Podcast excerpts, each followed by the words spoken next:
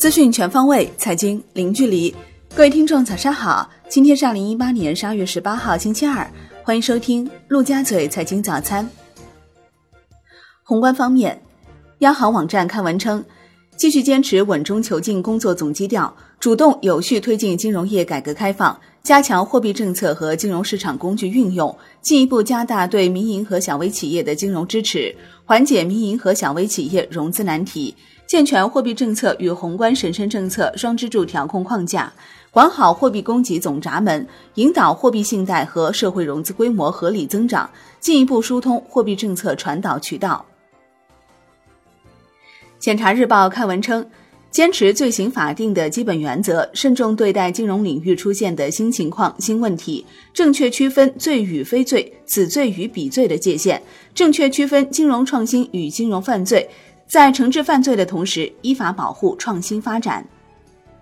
为对冲税期、政府债券发行缴款和金融机构缴存法定存款准备金等因素的影响，维护银行体系流动性合理充裕，央行十七号开展一千六百亿元逆回购操作。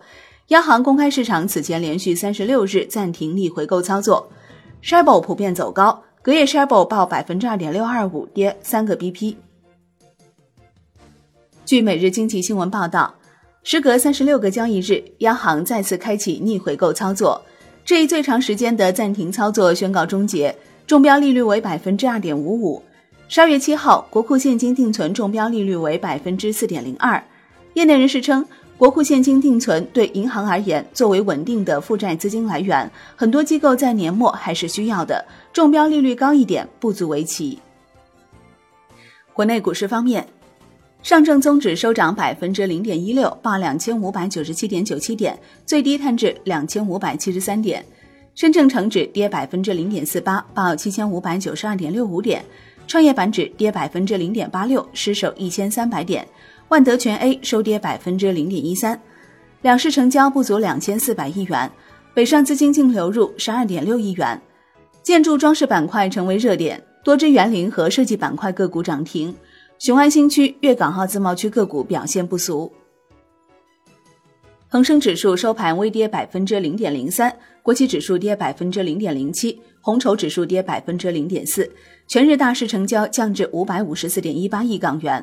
汽车股普跌，吉利汽车跌近百分之三，领跌蓝筹。阅文集团跌逾百分之五，平安好医生跌超百分之三。两只新经济股均创上市以来新低。中国台湾加权指数收盘涨百分之零点一四。证监会上市监管部副主任邓格表示，监管导向鼓励通过并购重组，支持新经济、新产业等国家创新驱动发展战略，以产业整合、服务供给侧结构性改革，促进国有企业做优做大，民营企业跨越式发展。上交所官员表示，过去五年，我国股市市值增长近一点五倍。总体与经济增长同步，股市增长尚不能满足实体经济对直接融资的需求。目前，股市市值占 GDP 的比值逐年上升，随着经济证券化率进一步提高，预计将来会有更大的增长空间。金融方面，中国基金业协会表示，私募基金行业首次纳入全国经济普查，各私募基金管理人应高度重视。并于二零一九年四月底前及时填报经会计师事务所审计的二零一八年年度财务报告，确保私募基金行业普查数据质量，全面真实展现私募基金行业发展情况。银保监会派出机构统一举行揭牌仪式。银保监会副主席王兆新对以后的工作提出要求，要补齐制度短板，堵塞制度漏洞，落实制度规定，依法监管，严格监管，一手抓全面从严治党，一手抓金融风险防控，在新的起点上开好局、起好步，以新作为开启新篇章。楼市方面，据澎湃新闻报道，碧桂园提逐步放开投资，主要指拿地。杨国强称。中国的城镇化、现代化是不可阻挡的，城镇化现在还在进行，每年起码有十万亿的市场。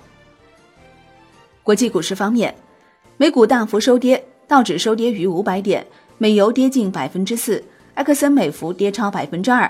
科技股中，亚马逊、特斯拉跌超百分之四，苹果跌近百分之一。对全球经济放缓迹象及美联储加息的担忧令市场承压。截止收盘，道指跌百分之二点一一，标普五百指数跌百分之二点零八，纳指跌百分之二点二七，罗素两千指数收盘确认进入熊市，较八月三十一号收盘高点下跌超百分之二十。欧洲三大股指连续三日下跌，德国 D X 指数跌百分之零点八六，法国 C C 四零指数跌百分之一点一一，英国富时一百指数跌百分之一点零五。商品方面。伦敦基本金属涨跌不一，LME 七铜、LME 七锌、LME 七铝收涨，LME 七镍、LME 七锡、LME 七铅收跌。国内商品期货夜盘涨跌互现，焦炭、焦煤、动力煤、铁矿石收跌，橡胶、沥青、纸浆收涨。债券方面。国债期货低开后震荡向下，临近尾盘跳水。十年期主力合约收跌百分之零点三五，持仓量六万两千七百五十六手，增仓六十七手。五年期主力合约跌百分之零点二三，持仓量一万五千五百六十九手，增仓一百一十四手。两年期主力合约跌百分之零点零一。十年期现券国债收益率午后上行幅度扩大。外汇方面。在岸人民币对美元十六点三十分，收盘价报六点九零零四，较上一交易日跌二十九个基点。人民币对美元中间价调贬一百五十八个基点，报六点八九零八，终结两日连升。中国十一月央行口径外汇占款二十一点七五八万亿元，创近八年以来新低，环比减少五百七十一点三亿元，为连续四个月下滑。好的，以上就是今天陆家嘴财经早餐的全部内容，感谢您的收听，我是林欢，我们下期再见喽。